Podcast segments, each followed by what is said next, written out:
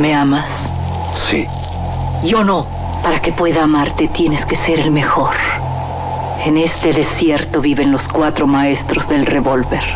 Tú tienes que encontrarlos y matarlos. De las primeras letras del guion a la proyección de la última copia. Las mejores escenas de acción suceden detrás de la pantalla. Porque ahí donde ves yo antes era rico de a madre. ¿A poco? Nomás que, hijo, no veas que me gasté la feria. Una parte, la neta, me la gasté parrandas, desmadre, viejas, pedo. ¿Y la otra parte? No, es así, me la gasté a lo pen... Radio UNAM y la Academia Mexicana de Artes y Ciencias Cinematográficas presentan Toma 46. El cine en voz de sus creadores.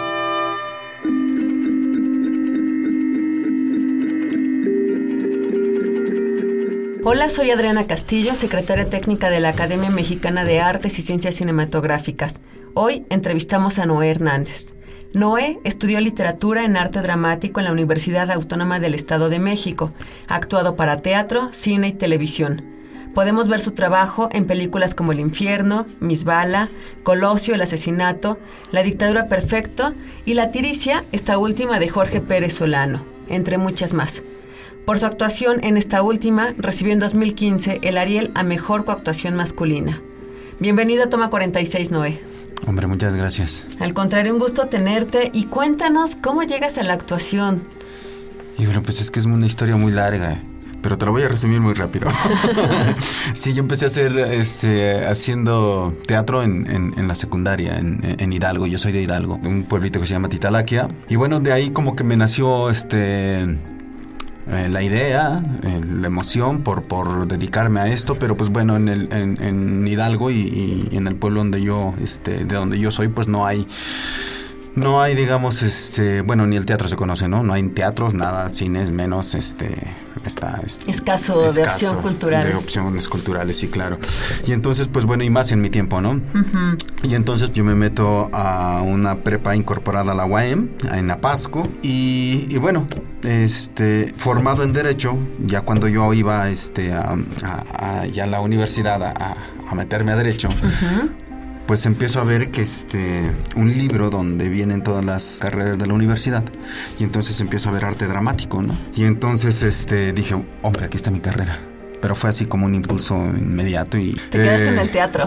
Me quedé en el teatro, que aparte ni siquiera pasé el examen. Yo de, teatro, te digo, solo sabía estas dos este, obritas que había hecho en la secundaria, no sabía más, es decir, este, no, nada, así que pues me reprobaron y entonces yo dije, yo órale, ni, derecho ni, acá, ¿no? Y entonces, este, afortunadamente, eh, la, la facultad abrió una segunda convocatoria para filosofía. Fui, y saqué una solicitud y me metí a filosofía. Y entonces eh, a, filosofía iba yo, iba yo en las tardes, todas las tardes, y en las mañanas iba yo como oyente y me metía a todas las clases de, arte dramático. Dramaturgia. Sí, sí, sí eh, y entonces pues bueno, a la vuelta de dos meses unos chavos se salieron y pedí mi cambio y afortunadamente me lo dieron. Y de esa manera llegué este a a la, a la carrera, a la licenciatura de arte dramático. Y era lo que quería. Y era yo lo que quería, ¿no?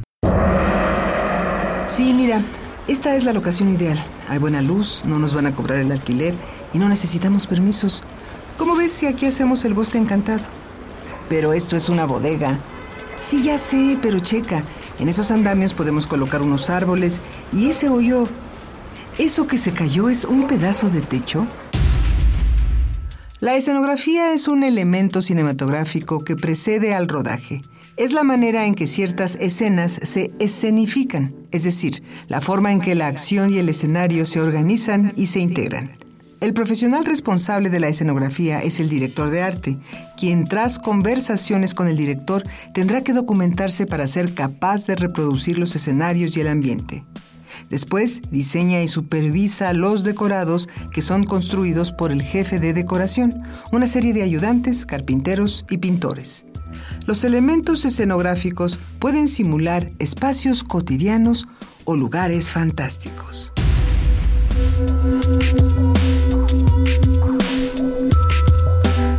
Terminas entonces arte dramático.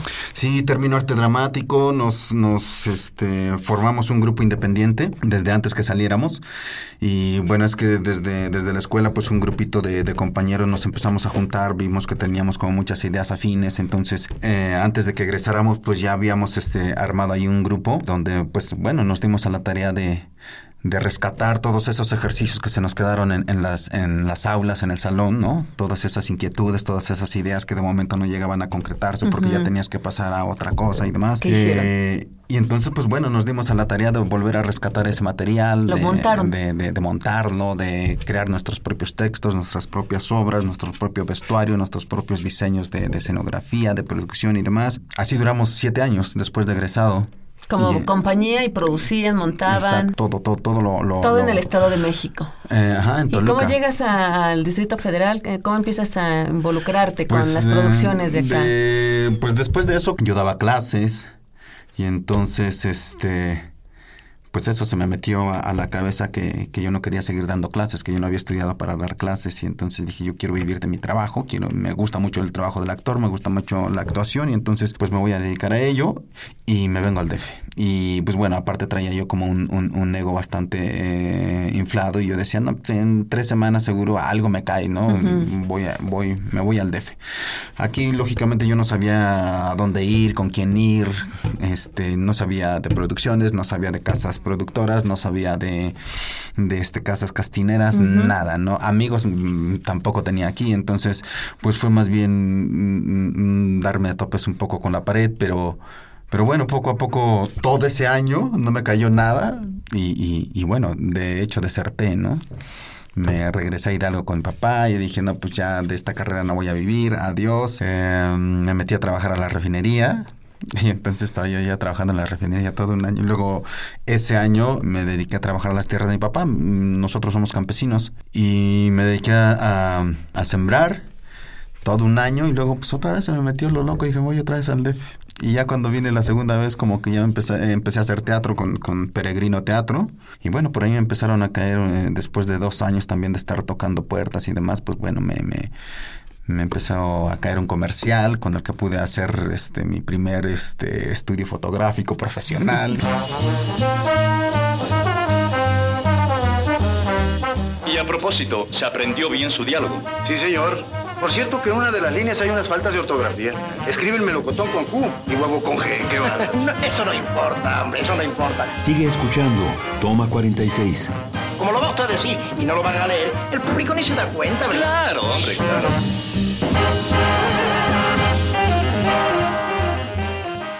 Chalán, una serie televisiva, una, un telefilme que Un fue... telefilm, y además sí, es un personaje muy interesante de un Sí, guardaespaldas, un guarura, un, un chofer. de un diputado. Cuéntanos de Chalán un poco. Pues Chalán, este, yo ya había trabajado con, con Jorge, Jorge Michel Grau, que me parece un, gran, gran, gran este, director. Yo había En Somos lo que hay. En Somos lo que hay, había tenido ahí una pequeña secuencia que Somos lo que hay, que además para los que, eh, los que nos están escuchando es una historia sobre caníbales en la Ciudad de México. Exactamente, sí, así es. Y entonces este me llama ahí a un personajito que creo que el dato se lo había pasado a Alejandro Gerber. Yo con Alejandro Gerber había hecho Bao. Y, y pues bueno, creo que le pasó mi dato. Jorge me llama. Por teléfono dijimos, sí, va, mándame el guion, lo leo. y sí, órale, va. Todo lo, lo solucionamos por teléfono hasta que ya empezamos los ensayos y empezamos a ensayar ciertas este, cosas. Y ya, llegó con Jorge a, a- a Somos lo que hay. De ahí ve mi trabajo y entonces pues de cuando surge la convocatoria para Chalán me, lla- me llama y me dice quiero, tra- quiero trabajar contigo.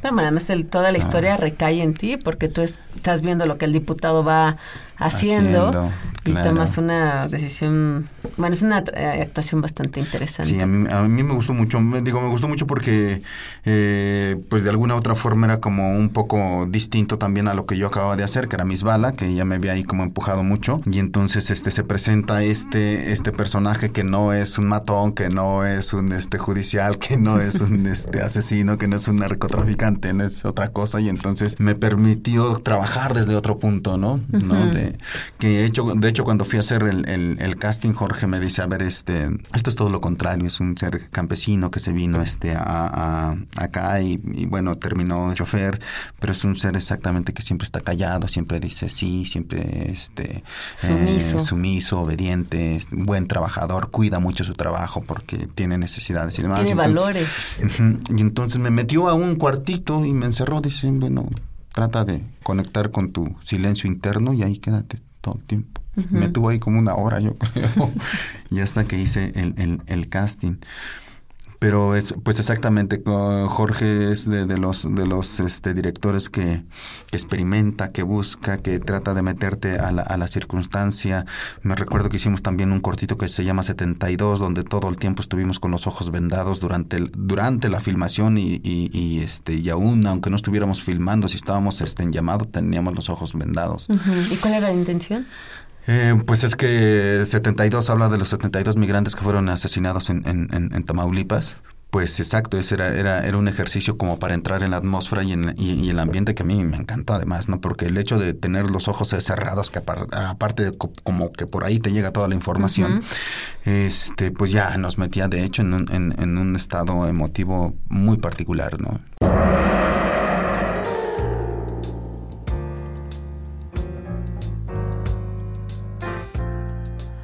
La película es buena. Tenemos las copias necesarias, pósters, camisetas oficiales, imanes, figuras de acción de todo el reparto. Ahora, ¿qué? Distribución, de, películas. ¿Cuántos kilómetros viaja una película para llegar a tu cine favorito? Este verano presentamos algo que te sorprenderá. La distribución de películas es el reparto y la organización del transporte de una película para su proyección en las salas de cine. Esta tarea puede ser llevada a cabo por una serie de personas o por compañías. Se realiza por medio del alquiler de una cinta, aunque posteriormente se puede vender a alguna compañía. Los distribuidores, además de organizar la exhibición de un filme, comparten la responsabilidad del éxito o del fracaso económico de la película. Por ello, invierten en publicidad para convencer a la gente de que vale la pena ir a verla.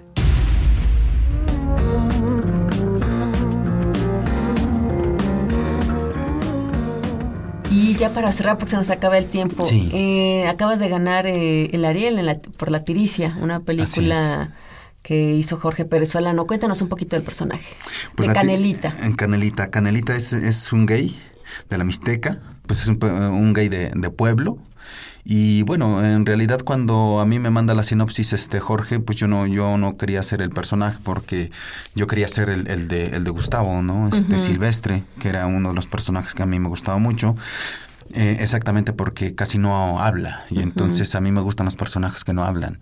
Y Jorge era la segunda vez que yo trabajaba con Jorge porque ya había trabajado en Espiral y él es un director que no le gusta repetir casting. Pues yo le escribí y le dijo, mira, dame, dame chance de hacer casting, pues nada más como para no quedarme con las manos cruzadas, ya sé que no repites casting, pero bueno, déjamelo hacer. Y así, probar. Si, si, si no te doy el personaje, pues ya no, no pasa nada.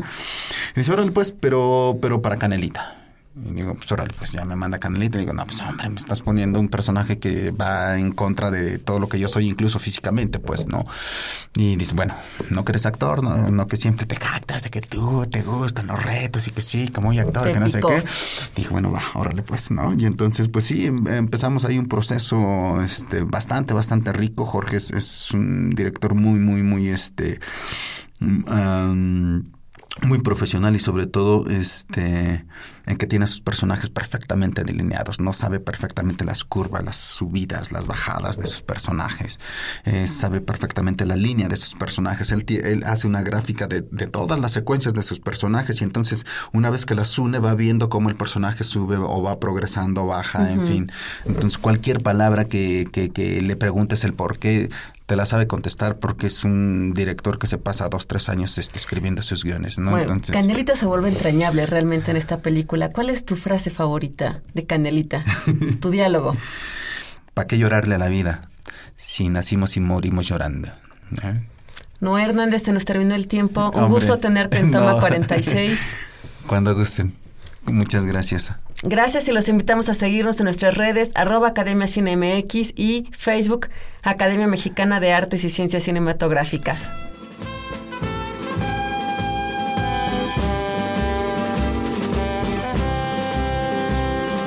Acabas de escuchar Toma 46, una producción de Radio UNAM y la Academia Mexicana de Artes y Ciencias Cinematográficas. Producción Orlando Jacome. Guión Damaris Vera. Operación Francisco Mejía.